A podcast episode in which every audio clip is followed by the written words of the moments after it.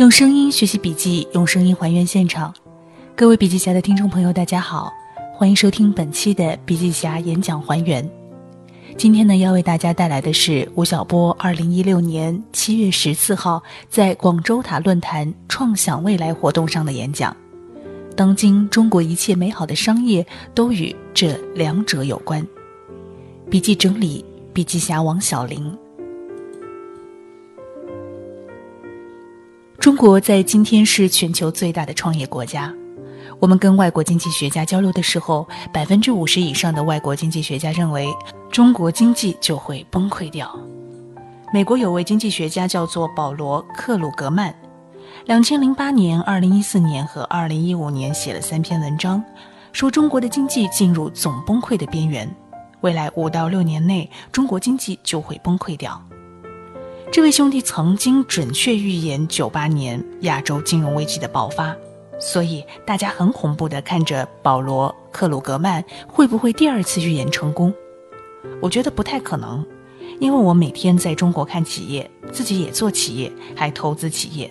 我总觉得我们的国家金融不是这些经济学家们在外面用一些数据就可以分析清楚的。在历史上，已经大概有五到六次预言过中国经济崩溃。都没有成功，那到底会怎么样呢？二零一六年已经过去半年了，下个礼拜国家统计局会公布上半年的统计数据，我估计除了外贸以外，其他数据都大概还在增长，但是呢，又好不到哪里去。今天创业者做的工作大概是九败一胜。在座的各位去创业，三五年后，十个里面能够成功的不过一两个人，大部分都创业不成功。那么，面对这样一个不确定的创业环境，能够说些什么来帮助大家呢？我今天从趋势的角度谈一谈对各位现在所处的创业环境的一些理解。在企业里面，我们做什么事情都既要脚踏实地，也要抬头看天。所有做企业的人都会说：“什么是天？天在哪里呢？”我认为，在商业世界，所谓的天由三个部分构成。第一个天，趋势，就像我们广州的珠江那样浩浩荡荡顺势而成。如果你今天活在八十年代，中国开始改革开放，我们告别了艰难时期，老百姓开始要吃要穿。如果你在广东办工厂，要做点饼干，做点保健品，开衬衫公司、牛仔裤公司，或者做化妆品，这就是八十年代的趋势。九十年代，如果你还做这种东西，那就有点困难了。九十年代的趋势是什么呢？开始有吃的和穿的，然后想要更加的改善生活。随着家庭电器消费的增加。如果你进入到冰箱行业、洗衣机行业、汽车行业，你就站在了趋势里面。两千年的时候，如果你还在这些行业里面，你的趋势就走掉了，因为我们吃的、穿的、用的都有了，想改善居住环境，所以在两千年代以后，如果你进入房地产行业、能源行业、金融行业、互联网行业，你就站在趋势的河流当中。第二个天呢是工具。三十多年来，随着趋势的不同，不同年轻的人在不同的行业用不同的方式赚着不同的钱，这就是趋势。这些趋势的变化是由什么在推动的呢？是由工具推动的。每一次趋势的变革都是一次技术革命创新的结果。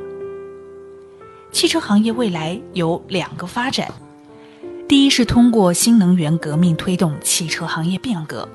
第二是通过人工智能推动无人汽车驾驶进步，这就是趋势。在工具不断迭代的情况下，所有产业在一点一点的进步。第三个天呢是政策，在中国创业有一个重要的东西叫做政策。中国的产业进步，第一是由人民创造历史，第二是政府驱动，这是两股力量的驱动，使得中国经济能够走到今天。因此，我们要了解“十三五”规划讲的是什么？什么是供给侧改革？二零二五年中国制造的产业规划是怎么样的？中国金融行业、证券行业政策的变化又是怎么样的？中国的人才制度是怎么样的？中国的相关政府、科技部门也好，文化部门也好，他们支持怎么样的企业？这背后都有很多政策性的考量。因此，趋势、工具和政策是一个中国创业者头上的那个天。从趋势的角度来讲，今天的创业者跟之前的创业者相比有什么变化呢？现在的趋势是什么呢？我看到的有四个大的变化，要跟大家做一个分享。趋势一，从市场经济到后市场经济，互联网的连接革命接近尾声，优质的制造商的春天到来了。我认为第一个变化呢，是中国经济形态发生了重大的变化。很多成功的企业家曾对我说：“小波，这生意没办法做了，越来越难啊。”这不单单是困难，最困难的是什么呢？他看不懂，你原来的获利方式发生了改变。T 恤的定价方式没有发生改变，但它的销售方式、审美方式发生了改变，甚至你们经常熟悉的消费者也都改变了。这就是今天在任何一个行业正在发生的变化。在很长的时间里，我们非常熟悉的经济形态发生了变化。我写过一本书叫《激荡三十年》，很多朋友都读过。从一九七八年来看，国家经济形态发生了很大的变化。一九七八年以前，我们是计划经济；一九七八年以后，我们进入到了第二个经济形态，是商品经济。到了一九九二年以后，中国进入了第三个经济形态，就是市场经济。市场经济是一个金字塔结构，现在的问题是，金字塔垮掉了。在过去的十多年里面，中国的制造业、服务业遭到了一个像魔鬼一样的行业的巨大冲击，这个行业就是互联网。早期它叫虚拟经济、高科技。前两天呢，我在天津夏季达沃斯和雷军对话。九五年，中国开始固化上网。前一百个固化上网里面，一个叫雷军，一个叫丁磊，一个叫马云，一个叫马化腾，他们吃到了第一批红利。当年做互联网的时候，互联网是一个技术，是高科技。后来互联网变成方法论，今天互联网从一个方法论变成基础设施。互联网方法论具有普世化，形成了互联网对中国的冲击。那什么叫做趋势呢？今天在座的各位，如果你还处在 O2O 这个行业，你肯定会很困难。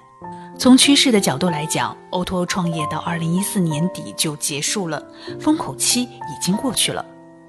从去年开始，互联网开始冲击到了金融行业，这是互联网的最后一站，也是第四次冲击。这就是我们看到的正在发生的现象。互联网把我们的信息的获取方式、制造方式，把制造厂家和消费者之间的互动关系，把商品的呈现和购买方式，把我们和货币的关系、金钱的流动速度，全部都改变了。今天中国的经济形态有一个金字塔似的市场经济形态，进入了一个新的变化，那就是后市场经济形态。中国的经济学界一直到今天没有为正在发生的变化提出任何定义性的工具。在过去的五年，全世界所有的商学院教授、管理学教授没有对现在所发生的管理变革提出任何理念意义上的创新。我们原来的很多经验在今天都不适用了，这背后是个重大的利好。我们能够以非常陌生的方式把前面的人干掉，无论你是在做自行车、汽车或者外卖，你都用一种前所未见的方式把前面的人干掉。今天，中国所有既得利益的大型企业、大型品牌，他们的核心竞争力会不会烟消云散呢？去年我去中国几家大型企业做调研，调研的结果是。我认为大型企业在经典意义上存在的价值已经没有了，这是一次次冲击波带来的结果。因此，今天的一个趋势是，一九九二年以来所形成的市场经济形态被摧毁了。我们今天看到的发生在所有领域的变革，都把这个形态给冲击掉了。昨天有一家公司来找我，他们是做装修的。这家企业从去年年底开始创业，花了半年时间，如今在北京一天可以接到五百个单，成为了北京最大的装修公司。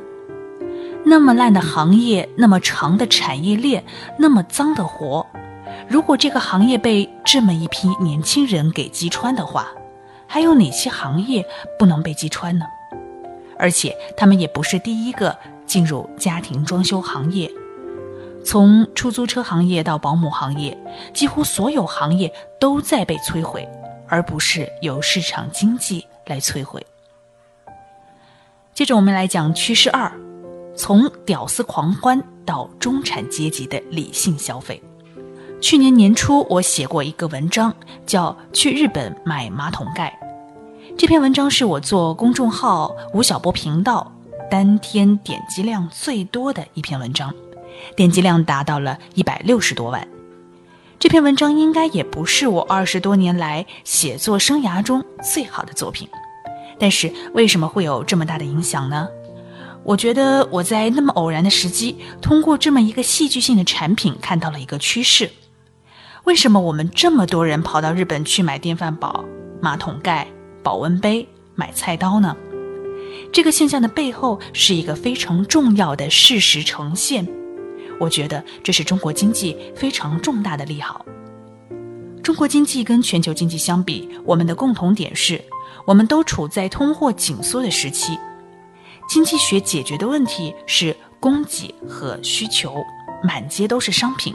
老百姓不肯花钱，因此在产业的意义上，全球未来的新兴产业都存在一个从实验室引导到大众市场的过程。在这样一个意义上，全球都存在一个共同的时期，叫产业苦闷期。当全球都处在这个时期的时候，国家会为了排除苦闷而形成自我保护，但是。为什么中国不会像一些西方经济学家说的，半年后到五年后经济缓慢呢？因为我们有一个只有中国才有的特色，那就是供需错配。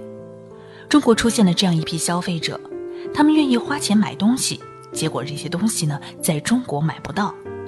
马桶盖现象是一个典型的供需错配现象，人们愿意花钱跑到日本去买一个几千块的马桶盖。这个现象的背后，给企业界决策者一个启示：怎么能让中国消费者在中国地区买马桶盖、菜刀和奶粉呢？我相信我们能够淘汰落后产业，我们能够真正呼唤那些好的电饭锅、马桶盖、眼药水，因为在座的各位，中产阶级愿意为这些买单。中国有超过亿级人口的中产阶级。他们愿意为好的服务、好的品质、好的技术买单。在去年年底，我在我的年终秀场上说，二零一六年是中国中产阶级快速发展、告别屌丝经济的时期，这是第二个趋势。所以，我认为今天中国制造业、服务业所有的困难，并不是坏的环境带来的。所有的困难都取决于你有没有适应到整个经济形态和市场经济模式的改变。我们进入后市场经济形态，要学会用互联网工具改变我们的竞争能力和混合性价值。接着，我们再来讲第三个趋势：从营销驱动到技术驱动，互联网由技术变成工具。小米手机是互联网方法论的一个重要实验。我们真的要感谢雷军等这一波的互联网人，他们用另外一种方式改变了企业和消费者的关系，改变了营销的模式，改变了技术迭代的方式，改变了对硬件的看法。在小米和乔布斯出来之前，我们所有人都认为。这辆车就是由一百个技术工程师待在一个房间研究数十天，然后做二十个款式出来卖给大家。雷军他们用互联网思维是怎么做到的呢？先在全世界找到喜欢自行车的人，然后把他们圈在一起，问他们喜欢什么样的自行车啊？这刹车该怎么弄啊？这轮胎该怎么改啊？这坐垫该怎么设计啊？我做出一辆充满缺陷的自行车卖给你，然后你看看要怎么改。这就是互联网的方法论。在二零一六年以后，所有的互联网方法论都会沉淀为非常普世的价值。当互联网的方法论普世化后，所有的问题都归结到一个核心点，那就是你能不能生产出一个好的商品。因此，我们今天开始讲工匠精神。二零一六年开始，当互联网方法论被普世化以后，企业的核心竞争能力重新回到了制造本身。制造业和服务业最终都要面对一个问题：是我能不能提供一个好的产品、好的服务给市场？这句话听上去非常古老。最后，我们再来讲趋势四：从产业资本到产融资本。我认为中国从一个产业资本主义走向产融资本时代。一九七八年以后，中国的产业变革，我们学习的第一个对象呢是日本。一九八零年，我们开始学美国，到今天为止呢，中国很多的实体企业家对投资这件事情都觉得是很容易的，其实很难，因为我们在进入一个新的时代。中国的金融市场在二零一四年以前，基本上还算是一个银行控制的市场。中国两千来家银行机构控制着中国的整个金融市场，但是今天金融行业由一个银行控制的模式进入到一个由证券业控制的模式，同时这些证券业的所有产品对于那些在制造行业、服务行业的人造成了巨大的冲击。未来资金的呈现方式将非常多元化，企业获得资金的成本，因为你操作手段的不同，将产生非常大的不同。每一个家庭跟货币之间的关系将发生很大的变化。今天在中国的中产阶级家庭，如果你还在问一个问题：我是该买股票呢，还是该买房子呢？那么你已经落后于今天发生的这些变化。但是。为什么我们觉得未来五年内、十年内的中国产业变革，人们在中国地区仍然有机会获得重大的财富呢？因为新的趋势和新的工具正在给我们带来无穷的机会。如果你问我说，今天在中国创业我该怎么做呢？这句话奉献给大家：当今中国一切美好的商业都与两个东西有关。一个叫做互联网思维，一个叫做工匠精神。谢谢大家。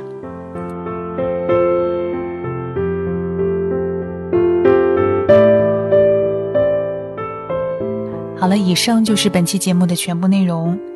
如果你想阅读本篇文章，请关注微信公众号“笔记侠”，微信公众号“笔记侠”。另外，可以在评论区留言和我们进行互动，参与互动的朋友有机会获得笔记侠赠送的小礼品。当然，也欢迎你加入我们的笔记侠微电台 QQ 群：二五五二四五三二五二五五二四五三二五，来和我们进行交流。我是主播苏兰，我们下期节目再见。